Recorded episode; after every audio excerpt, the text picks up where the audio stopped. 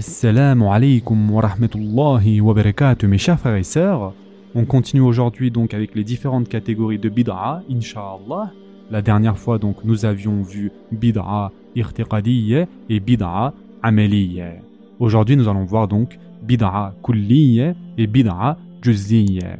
Donc bid'a kulliyya est une catégorie de bid'a qui touche aux fondamentaux et qui mène à de nombreux problèmes de théologie et d'action par la suite. Par exemple, afin que vous compreniez, un exemple tout simple de cela serait de dire que nous n'avons pas besoin de suivre la sunna.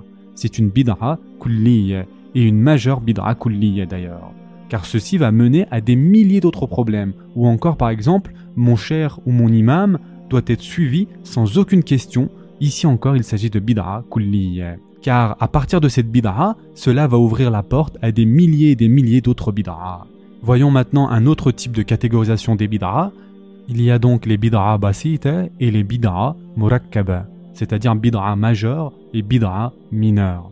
Si vous voulez ici, c'est l'équivalent de ce que l'on a pour les péchés majeurs et les péchés mineurs, d'accord? Comme vous le savez, tous les péchés ne sont pas au même niveau. Le mot haram, mes chers frères et sœurs, dispose d'un spectre très large. Yani, lorsque quelqu'un dit par exemple que le meurtre est haram et que ensuite il dit la musique est haram, pour nos jeunes frères et sœurs, cela est bizarre parce qu'ils pensent qu'étant donné que la musique est haram et que le meurtre est haram, bah ces deux choses-là sont au même niveau aux yeux d'Allah Et c'est pourquoi il est très important de leur expliquer que toutes les choses haram ne sont pas au même niveau. Le spectre est très très large. Et c'est pourquoi en islam, nous avons les péchés majeurs et les péchés mineurs. Donc la chose à comprendre, c'est que oui, techniquement, la musique et le meurtre, c'est haram. Cependant, le meurtre est l'un des pires péchés majeurs, tandis que l'autre est l'un des plus petits péchés mineurs. Vous comprenez le sens ici, mes chers frères et sœurs? Donc ici, c'est la même chose concernant cette catégorisation de bid'a. Il y a donc les bid'a majeurs, c'est-à-dire basita, et les bid'a mineurs, murakkaba. Donc tout comme les péchés, les bid'a ne sont pas tous au même niveau. Et donc si on devait donner un exemple, renier l'existence du qadr est un bid'a majeur. Un dire qu'il n'y a pas de prédestination, c'est un bid'a basita. Ou encore dire que les pieux prédécesseurs étaient dans l'erreur et renier leur statut, c'est quelque chose de très très grave encore une fois.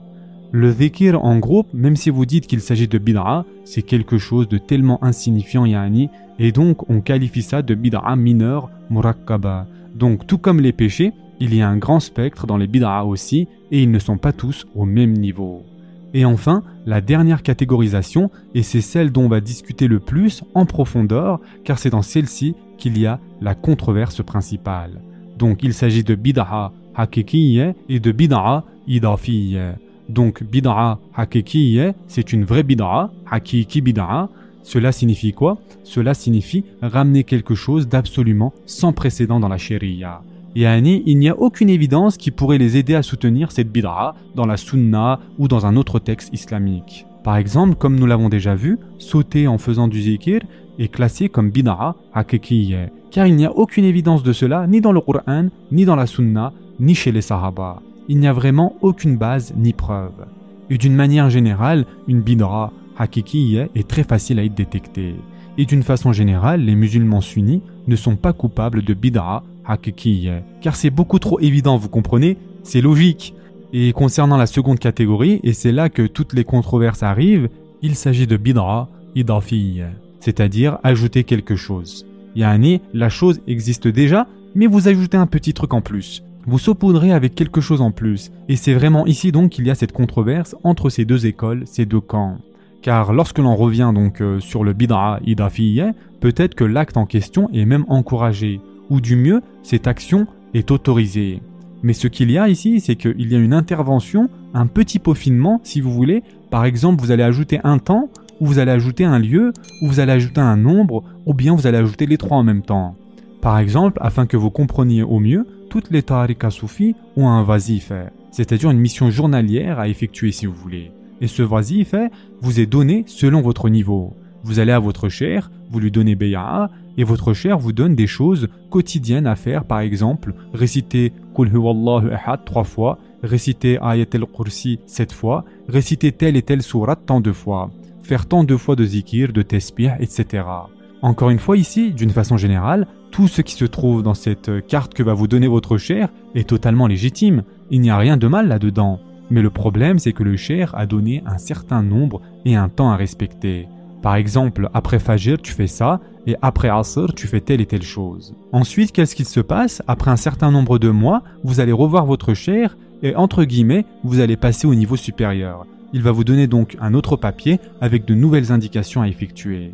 Et encore une fois, il ne faut pas généraliser toutes les tarikas et tous les soufis, d'accord? Mes chers frères et sœurs, le fait est que si vous allez voir le cher et que vous lui demandez c'est quoi votre évidence pour cela? Il dira quelle est votre évidence pour dire que ce n'est pas bon ou que c'est mal? Pourquoi je ne pourrais pas lire Ayat el-Kursi trois fois après tel et tel salah? Y a-t-il quelque chose de mal là-dedans?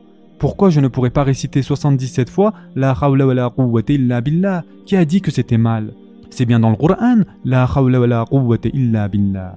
Et vous lui direz, le problème c'est que vous spécifiez un certain nombre et il dira en retour, et alors, Yani, y a quoi de mal là-dedans? Ils vont dire Je ne dis pas que le prophète sallallahu alayhi wa sallam a dit cela ou qu'il a fait cela. Le fait est que cela marche pour nous. Faire ces zikr marche pour nous. Et donc ici, il s'agit donc de bid'a idafi. Et bien sûr, c'est là que nous arrivons au sujet du mewlid et de l'irtilaf qu'il y a là-dessus. Et attention ici, nous ne parlons pas de ceux qui fêtent le mewlid avec des chants, de la musique, etc. D'accord?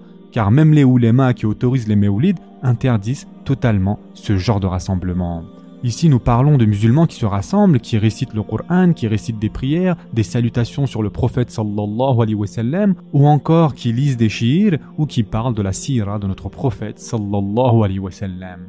Et le fait est que si toutes ces choses que nous venons de dire étaient faites un autre jour, personne ne dirait quoi que ce soit.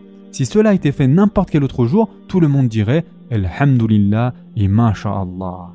Mais le faire un jour en particulier, et là, cette chose devient bidra, ou par exemple, si quelqu'un disait aujourd'hui c'est le Mawlid, je vais réciter 100 fois la salade sur le prophète sallallahu alayhi wa sallam, et le fait encore une fois, si cette personne récitait cela n'importe quel autre jour, tout le monde dirait Masha'Allah. C'est excellent mon frère, mais s'il le fait le jour du Mawlid, l'autre école dira quoi? Astaghfirullah mon frère, que fais-tu? Pourquoi fais-tu cela?